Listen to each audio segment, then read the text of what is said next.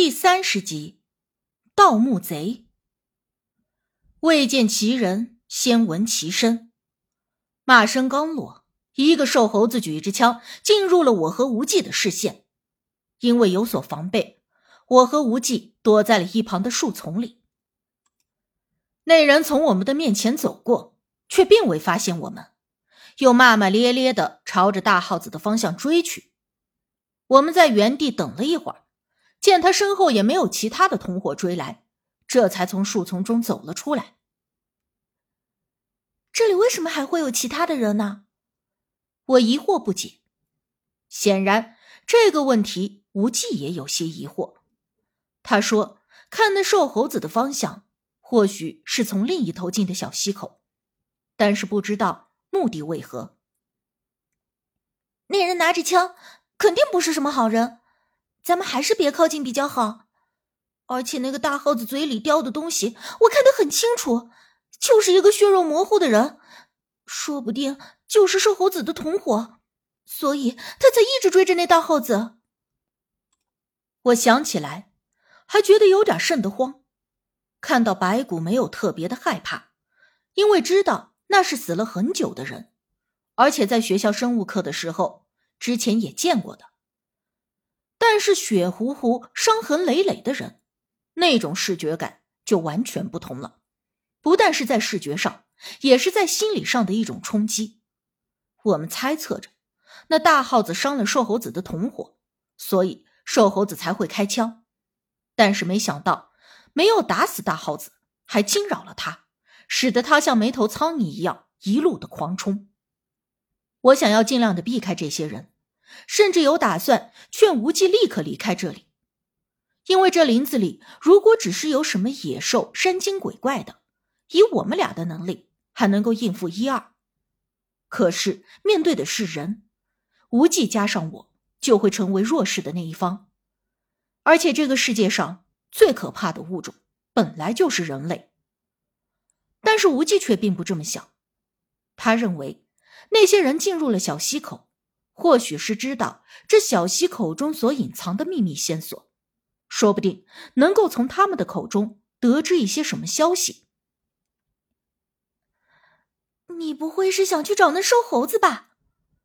我对无忌的这想法有些意外。他向来冷静，并不是会做出这种危险决定的人。但是小溪口中的秘密，却似乎让冷静的他也变得不管不顾起来。执拗的有些让我无法理解。就这么一会儿功夫，远处又传来了几声连续的枪响。无忌说：“我们不用现身，只要小心的隐藏行踪，暗中跟着瘦猴子，看他到底想要干什么。”我心知这样做十分的危险。那个人看起来就不像是个好相处的，而且还拿着枪。但是说实话。对于这个在小溪口里突然出现的第三人，着实也让我十分的好奇。他来此究竟是什么目的？这一次，好奇心再一次战胜了我为数不多的理智。打定了主意之后，我和无忌也朝前追去，意欲找到那瘦猴子。而没有追出多远，我们就看到了瘦猴子掐着腰站在那里。他面前的那只大耗子已经死透了，身上都是血淋淋的弹孔。当时我心里就想，看来还是有枪在手更牛气一些。早前我和无忌两个人被个臭虫子追得到处跑，可是这个瘦猴子一把枪在手，反倒追着大耗子满地乱窜，这就是差距。我们隐藏在树后，看着那瘦猴子顺了两口气。上前去拨开了大耗子的嘴，而他死死叼着的那个人瞬间就滚落在地。这么一看，那人已经被咬断成两截了，肠子、内脏都流了出来，只有背后的皮肉还连着些许，血乎乎的都不成样子。但是脑袋还算完整，能看得出来是个三四十岁的男人，而且身材高壮。瘦猴子似乎是个话痨。几乎一刻不停的嘟嘟囔囔，自言自语：“哎呦喂，哥们儿呢？你也怪不着我啊！我也是拼了死命想要救你的。可是你看你这模样，我也真是没辙了。不过你放心，你那想好的，我肯定帮你好好照顾着。你这揣着的宝贝呢，我也给你带出去。虽说没法把你给送出去，但我老六承诺，肯定给你整个衣冠冢，风风光光的，给你葬在你家祖坟里头。这瘦猴子还挺有义气的。我闻言不禁道，无忌却轻哼了一声：“哼，人为财死之徒而已。”我刚想问他这句话是什么意思，就见那瘦猴子从尸体的兜里掏出了几样物件，一并装进了自己的包里。而那几个小物件看起来像是金玉首饰，色泽还有些陈旧。我几乎立刻就明白了无忌的话。你不是说这小溪口不适合下葬，怎么还有古墓啊？我见状，疑惑的问无忌，他轻轻摇头，同我一样是满腹疑问。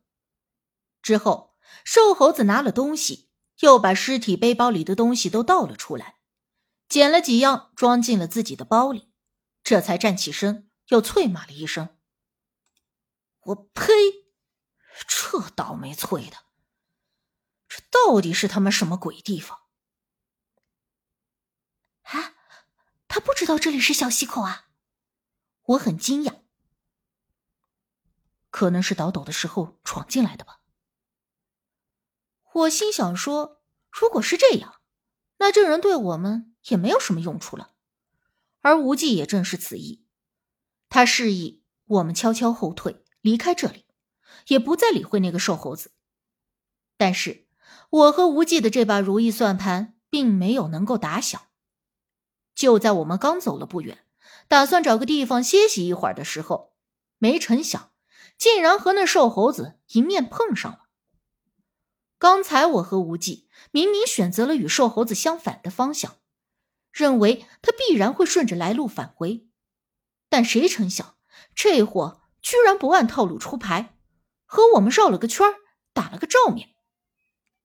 瘦猴子看到我二人时，当下就愣住了，应该是跟我们一样，没有想到会在这林子里见到其他的活人。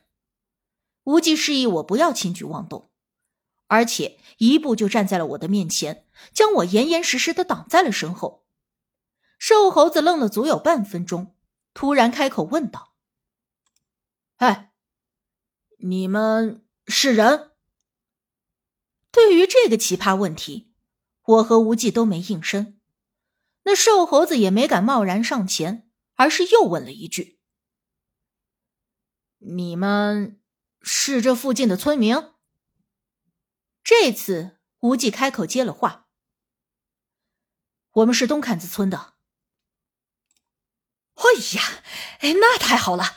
哎，你们知道怎么出去吗？瘦猴子一听，显得很高兴。而且如释重负般的长长的顺了一口气。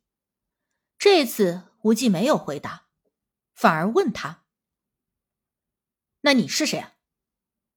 瘦猴子眼珠子咕噜噜的转了一圈，咧嘴一笑：“啊，哎，我是附近山头打猎的，一不小心就进了这林子，怎么也绕不出去。既然你们是附近村的，我正好跟你们一块回去。”瘦猴子说着就要上前，可是无忌却拉着我警惕的后退了两步，而且指了指他手里的枪。看得出来，我们对他的枪是有所顾忌的。瘦猴子嘿嘿一笑，把枪装进了背包里，随口就说这是打猎用的。之后，我们见他手中并无其他武器，无忌这才放任他走到近前。但是我看得出来。他依旧十分的警惕。我说：“小哥小妹儿，你俩进树林子里干啥呢？对了，你们有没有见着这林子里有，呃，呃，不寻常的东西？”瘦猴子试探的问。无忌摇了摇头。我们听说这林子里有珍贵的草药能卖钱。所以我才带着我妹子进来找。你说的不寻常的东西是啥呀？我在一旁看着无忌那装成一脸白痴的乡村憨厚小哥的模样，憋笑憋得差点吐血。之前没发现，他还是个演技派啊！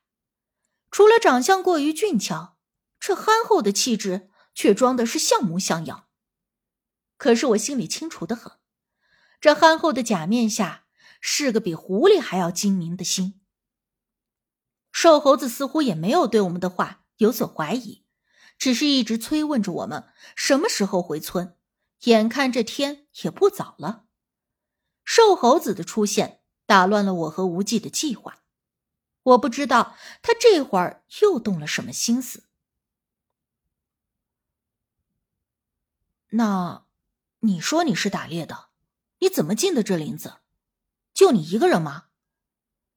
无忌也试探着这瘦猴子的底细，但两个人，一个是鬼精的猴子，一个是狡诈的狐狸。